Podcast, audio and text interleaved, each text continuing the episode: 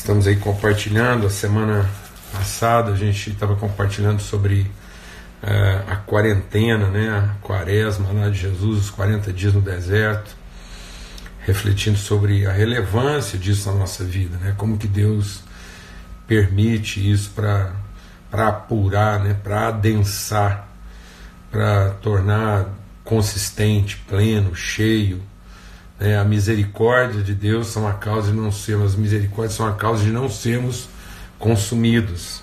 Amém? Esse tempo de Deus para alinhar, para que toda a criação de Deus esteja harmonizada com a sua vontade.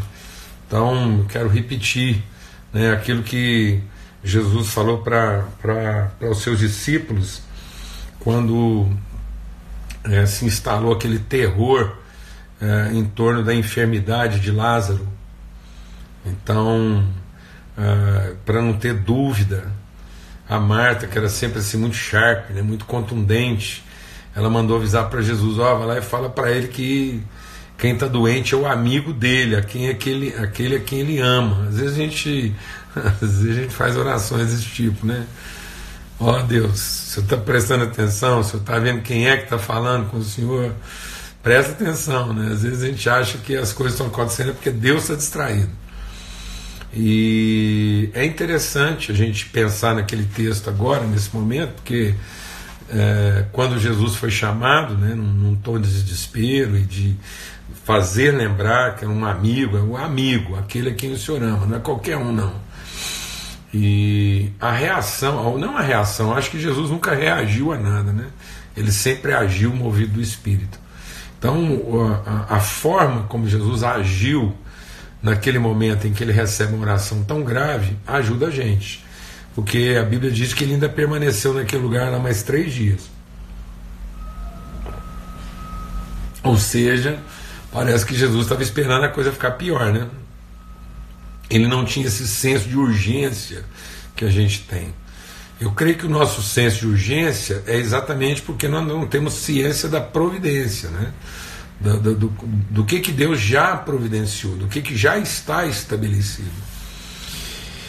Não temos noção de eternidade, a gente não sabe lidar é, com o, o, passado, o presente, o futuro. Muitas vezes a gente tem uma relação ruim com os tempos da nossa vida porque nós não temos noção de eternidade.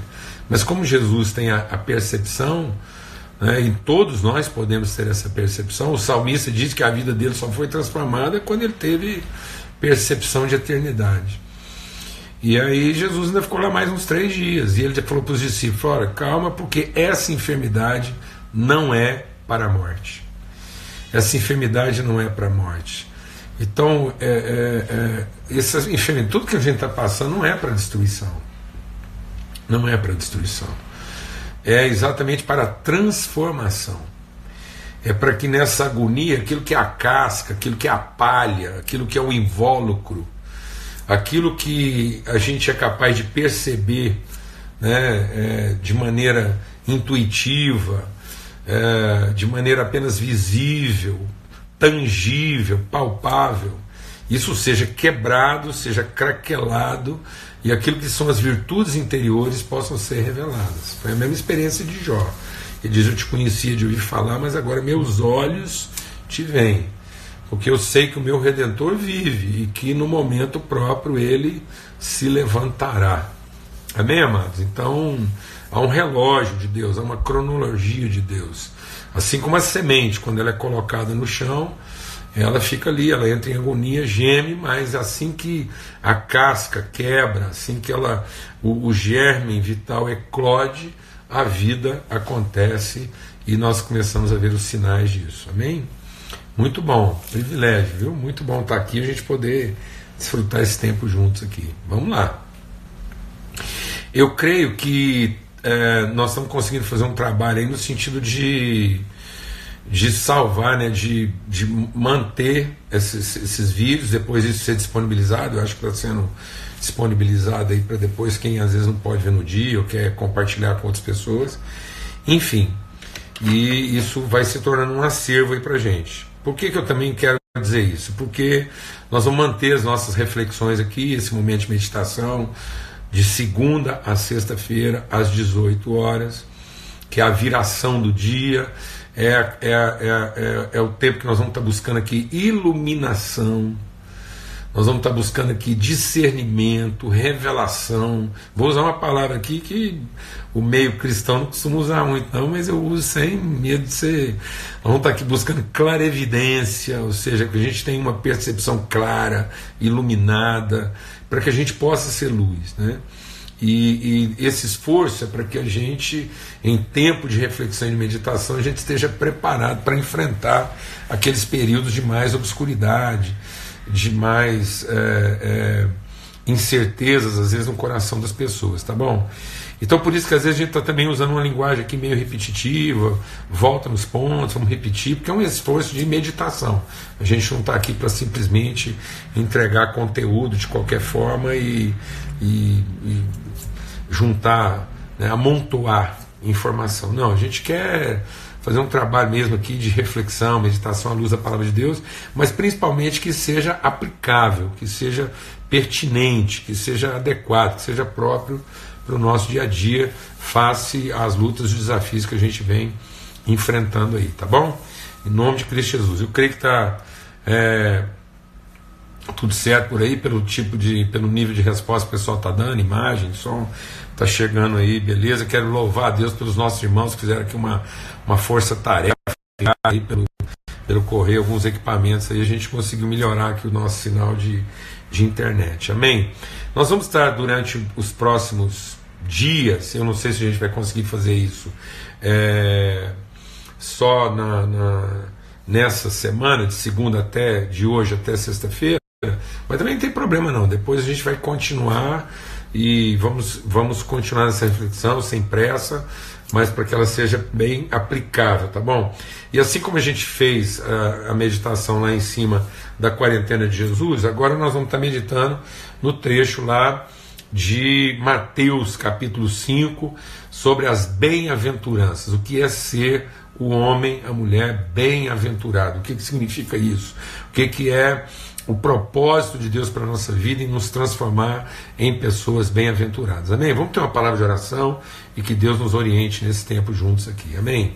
Pai, muito obrigado, obrigado mesmo pelo teu amor, a tua misericórdia, porque a tua mão não nos desampara. A tua palavra diz, Jesus quando orou, diz a todos aqueles que o Senhor colocou na minha mão, nenhum deles eu vou perder. Então nós estamos sendo guardados pela mão do bom pastor e o nosso redentor vive. E é com essa, com essa convicção, com essa certeza que nós podemos entregar nossa mente, nosso coração à liberdade do aprendizado, para que a gente não esteja aqui buscando, Deus, soluções, apavorados com os horizontes, mas que a gente esteja aqui buscando clareza, discernimento, direção e orientação para que a tua vontade seja manifesta, revelada, materializada, testemunhada através da nossa vida. No nome de Cristo Jesus. Amém. Amém. Graças a Deus. Então vamos lá para Mateus capítulo 5. A gente vai estar percorrendo esse texto aí de hoje até, segunda, até sexta-feira, às 18 horas, e o tempo também depois que for necessário, além disso, nas outras semanas. Vendo Jesus as multidões, subiu ao monte e, como se assentasse, aproximaram-se os seus discípulos, e ele passou a ensiná-los, dizendo: Bem-aventurados os pobres de espírito, porque deles é o reino dos céus. Bem-aventurados os que choram, porque serão consolados. Bem-aventurados os mansos, porque herdarão a terra. Bem-aventurados os que têm fome e sede de justiça, porque serão fartos. Bem-aventurados os misericordiosos, porque alcançarão misericórdia. Bem-aventurados os limpos de coração, porque verão a Deus. Bem-aventurados os pacificadores, porque serão chamados filhos de Deus. Bem-aventurados os perseguidos por causa da justiça, porque deles é o reino dos céus. Bem-aventurados sois quando por minha causa vos injuriarem, vos perseguirem e mentindo disserem todo mal contra vós. Regozijai-vos e exultai, porque é grande o vosso galardão nos céus, pois assim perseguiram aos profetas que viveram antes de vocês. Então, esse texto ele é muito relevante para esse tempo, porque é, o, a, a bem-aventurança revelada por Jesus aqui, nós precisamos entender alguns aspectos disso. Primeiro, que aqui não está falando de, de, de, várias características, aqui está falando da condição de vida bem-aventurada. Então são vários aspectos de um mesmo caráter. Então não é uma personalidade multifacetada ou não são vários tipos de pessoa. Não, são as várias características da mesma pessoa. É o ser bem-aventurado. Ser bem-aventurado, ele é humilde de espírito, ele é quebrantado, ele é sensível, ele é pacificador, ele é justo, enfim. Esse é o caráter bem-aventurado. O que é essa pessoa bem-aventurada? É a pessoa plena, é a pessoa completa. O Senhor é meu pastor e nada me faltará. Muitas vezes as pessoas tendem a, pensar que o Senhor é meu pastor e nada me faltará, no aspecto não vai faltar coisa alguma em termos da minha necessidade. Não, o Senhor é meu pastor e nada me faltará, porque eu me tornarei uma pessoa completa em quem não há, não há carência, não há espaços vazios, né? não há falta, é uma pessoa plena, até que todos nós cheguemos à estatura de varão completo, de varão perfeito. Esse é o projeto de Deus. O projeto de Deus para a minha vida, para a sua vida, é fazer alguém que seja a imagem da sua natureza. Que nós possamos ser a expressão visível das suas virtudes de maneira plena. De modo que quem vê um filho de Deus verá o Pai que o enviou. Então esse é o sentido, não é, é, nada me faltará pensando nas carências, nas necessidades que eu tenho. Não. Ainda que hajam necessidades, eu serei uma pessoa completa. Então não vai me faltar, não vai faltar nem quem ajuda, nem quem atrapalha, não vai faltar tempo fácil nem difícil, não vai faltar quem me apoia e quem me trai, não vai faltar nada. Você pode ter certeza, não vai faltar nem saúde nem doença, para que nós sejamos completos em todas as coisas. Paulo diz isso.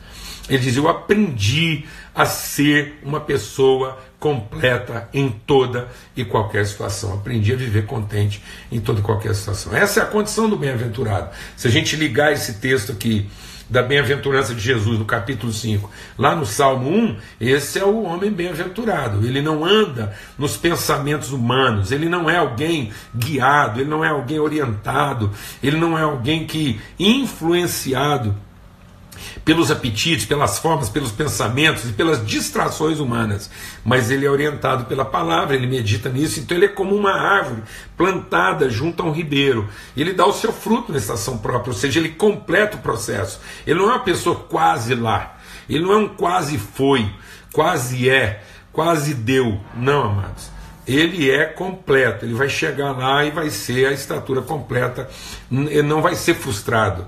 Então, os planos do Senhor. É isso que o Jó entendeu. Ainda que ele estivesse lá numa situação difícil, com doença, mulher nervosa, não interessa. O Jó foi lá para esse confinamento e enfrentou todos os dramas do que, que é um isolamento e de uma perspectiva falida.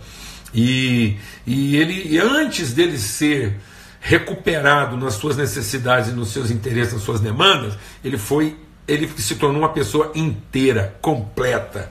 Ele, ele foi transformado na sua interioridade e na sua plenitude. Ele se tornou um homem bem-aventurado e passou a abençoar, em vez de querer ser abençoado. Esse homem completo, que é como uma árvore plantada junto a ribeiros, a Bíblia diz que tudo quanto ele fizer prosperará. Então ele não é próspero apenas numa área, não, ele é próspero em todas as áreas. A vida familiar dele é próspera, a vida espiritual dele é próspera, a vida profissional dele é próspera, a vida social dele é próspera. Ele é uma referência, ele é um, ele é um baluarte, ele é um, uma coluna e esteio da verdade, ele é uma inspiração.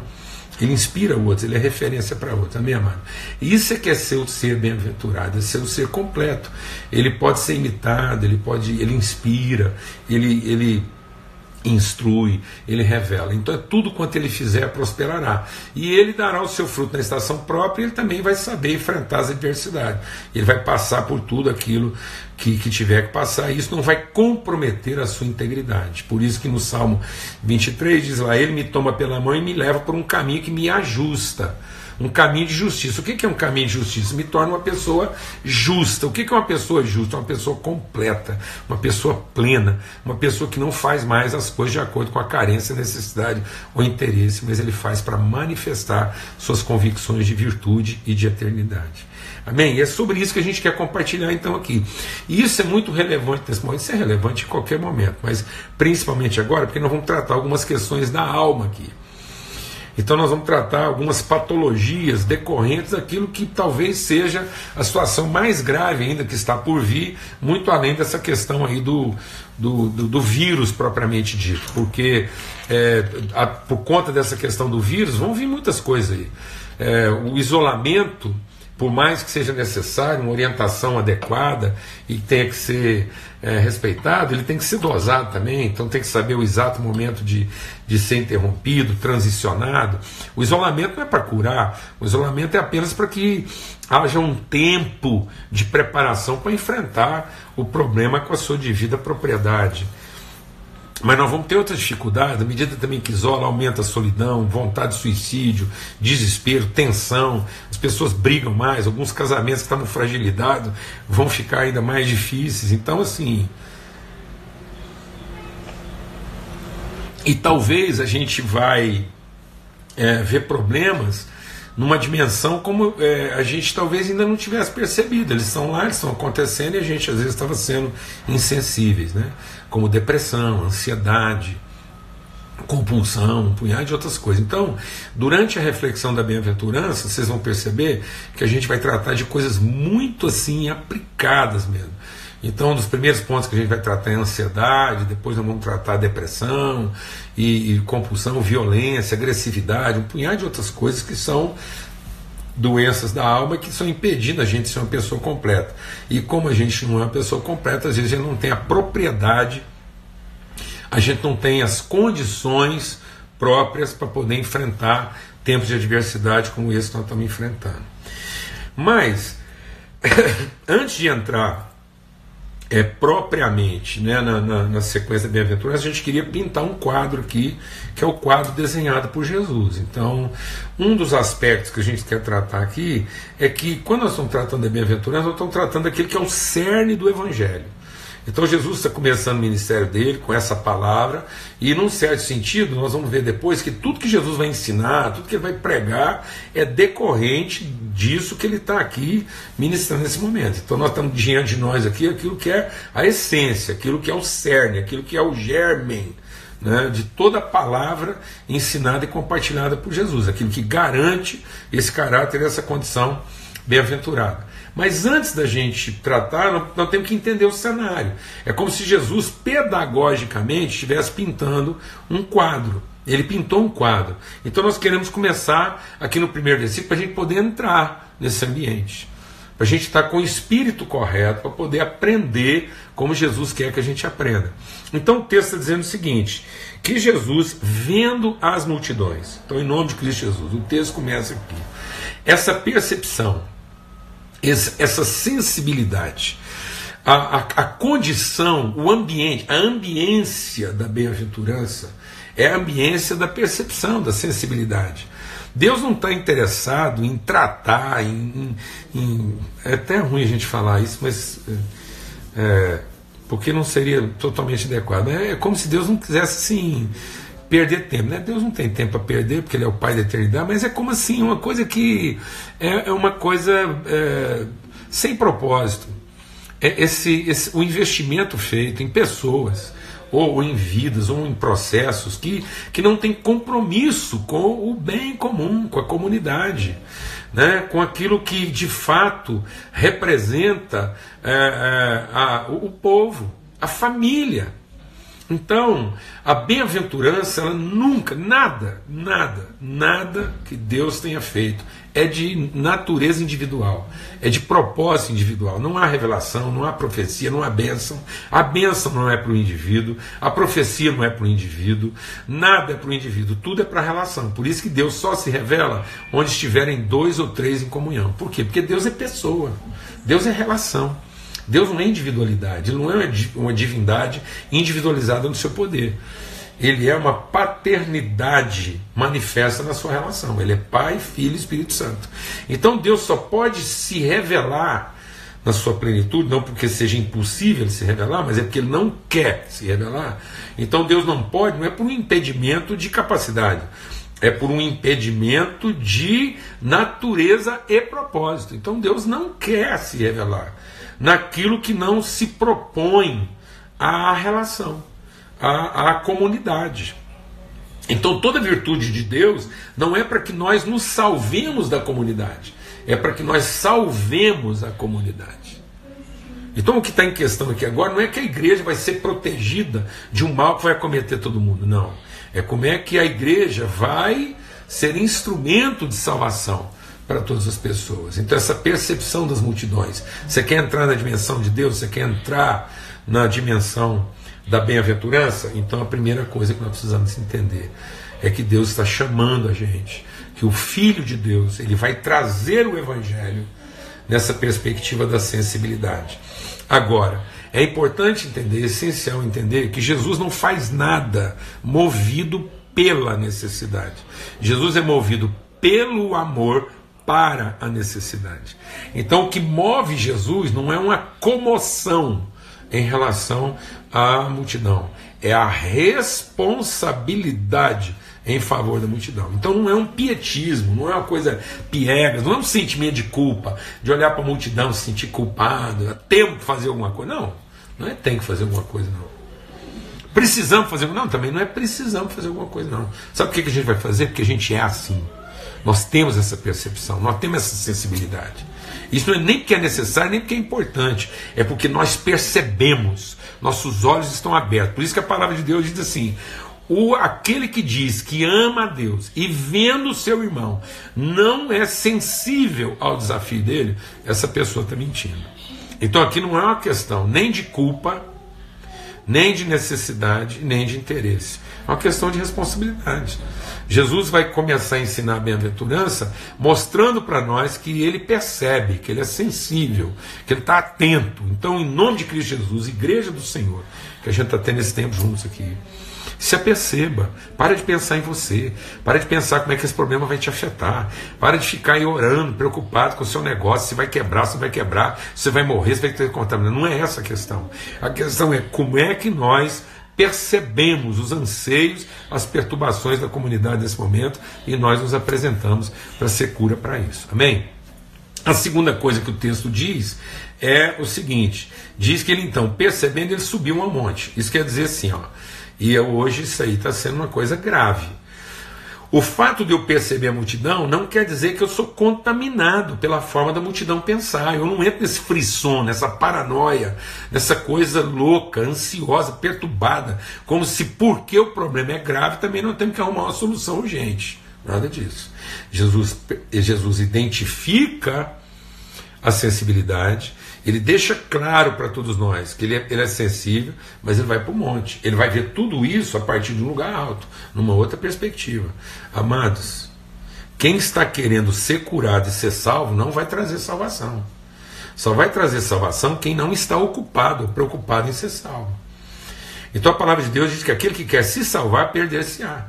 Mas aquele que tem a vida para entregar, será salvo. Então, Jesus vai para o monte para ter a percepção. Então, ele tem a sensibilidade, mas ele tem o discernimento. E não confunda isso, porque se você se você tentar ter discernimento sem sensibilidade, você vai ser presunçoso, porque discernimento sem sensibilidade é presunção, é vaidade.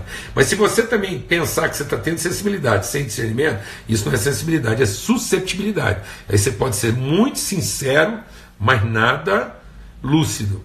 Então nós temos que ter a sensibilidade e o discernimento. Então Jesus revela sua sensibilidade e vai buscar discernimento. Ele vai ver esse problema de uma perspectiva de quem pode e quer salvar, ou de quem quer e pode salvar, e não a expectativa de quem quer ser salvo.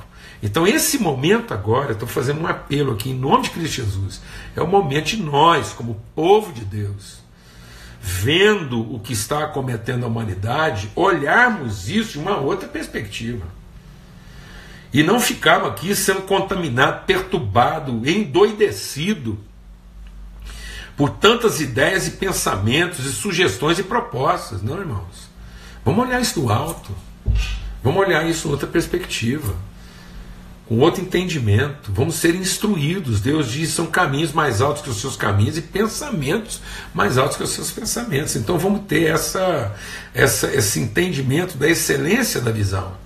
Nós não estamos aqui para resolver um problema, nós não estamos aqui para trazer uma resposta urgente, nós não estamos buscando a Deus porque ficamos apavorados. Não.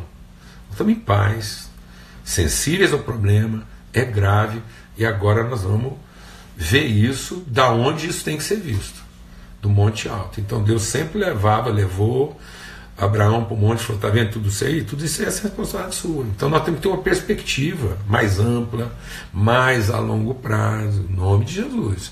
Eu estou vendo muito homem e mulher de Deus aí apavorado, propondo coisas que, de novo, vão devolver a gente ao viés da viabilidade, mas não vão trazer para nós perspectiva de sustentabilidade.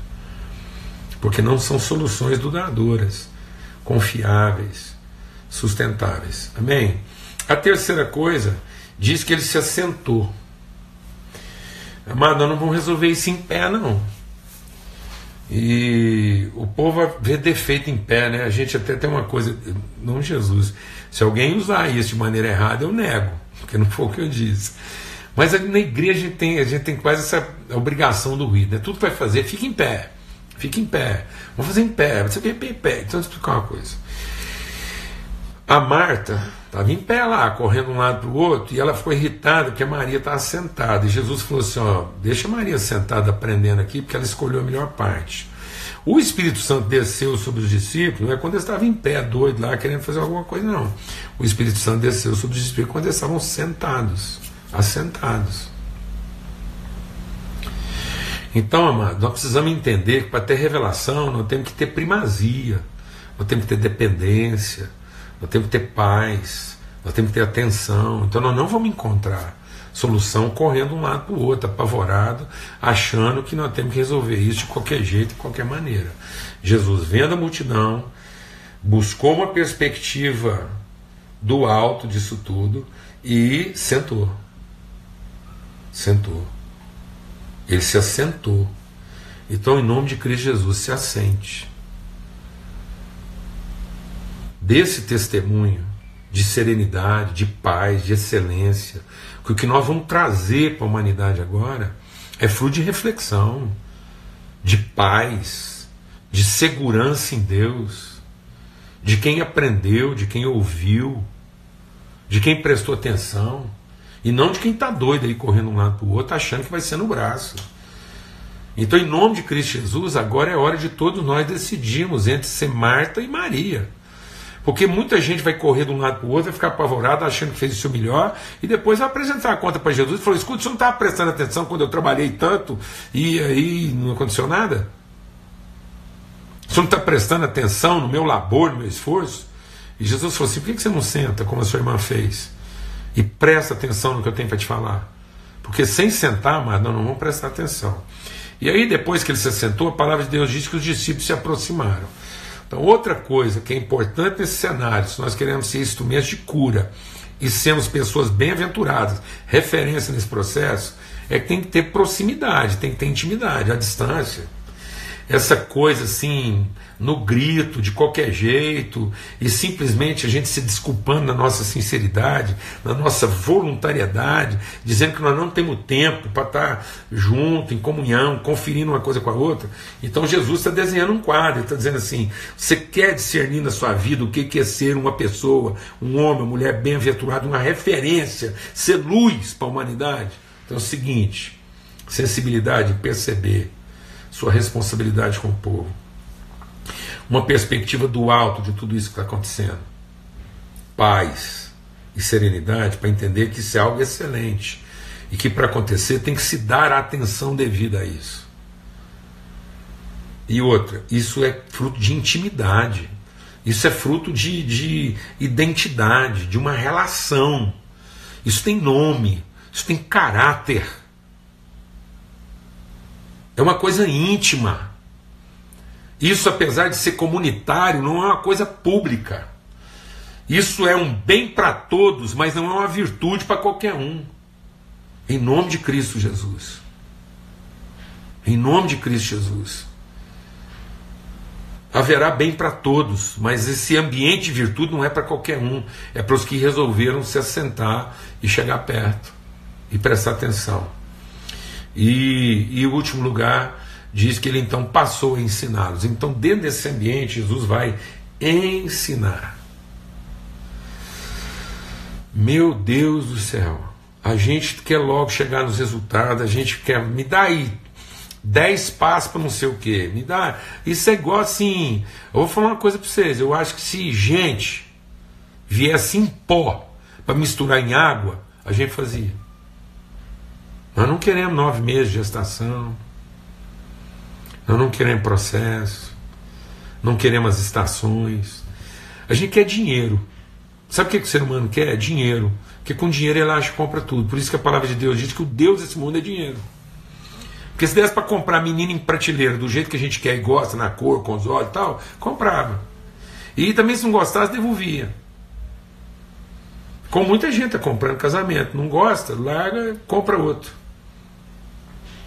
Então, em nome de Cristo Jesus, isso é aprendizado, isso é cultura, isso é transformação do entendimento. Não adianta nós ficarmos aqui propondo mudança de comportamento se nós não estamos buscando transformação do entendimento. Amém? Então nós vamos gastar alguns dias aqui falando sobre isso, tratando problemas graves da nossa vida, ansiedade, depressão, muita coisa, para que a gente possa, em momentos como esse. E se você ainda não fez uma pergunta, está achando que a coisa vai ser rápida, tem muita gente que já começou a fazer uma pergunta que todos deveriam estar fazendo. Ainda que ainda que se encontre uma solução para esse problema imediatamente, ainda que tudo volte à normalidade muito rápido. O que que essa situação trouxe para nós? E que nós temos que aprender? É a nossa vulnerabilidade.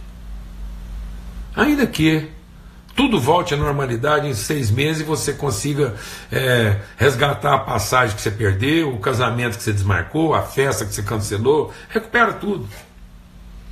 Quem disse que isso não pode acontecer de novo, de maneira mais grave, a cada seis meses? Quem disse que a humanidade não pode passar isso de novo a cada, é, é, a cada é, Semana Santa, Quaresma? Então presta atenção. Presta atenção no povo e no que vinha acontecendo conosco. Venha para um lugar mais alto. Se assente. Mas se assente perto, como quem quer intimidade. E preste atenção, porque Jesus quer nos ensinar. Ele quer mudar nossa cultura, transformar nosso entendimento. A paz de Cristo seja sobre todos, se Deus quiser. Amanhã a gente quer estar aqui de novo e às 18 horas para mais esse tempo de reflexão. Enquanto isso, aproveita e vai lendo aí esse, essa, essa parte introdutória aí do conhecido Sermão do Monte, Mateus capítulo 5, e a gente continua a nossa conversa amanhã, se Deus quiser. Tá bom? Um forte abraço mesmo, assim, ainda que à distância, é um privilégio estar com vocês aqui e que nós é, continuemos, né? Meditando e aprendendo e sendo orientados pelo Espírito Santo.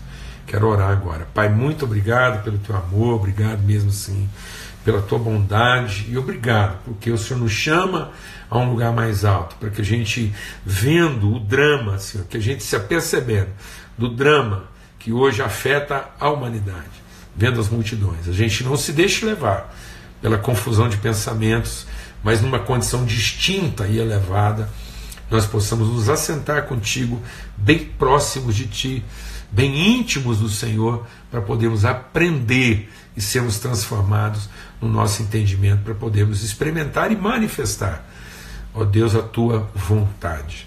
Em nome de Cristo Jesus. Amém e amém. Que o amor de Deus, o Pai, a graça do Filho, a comunhão, a virtude do Espírito Santo seja sobre todos. Até amanhã, se Deus quiser.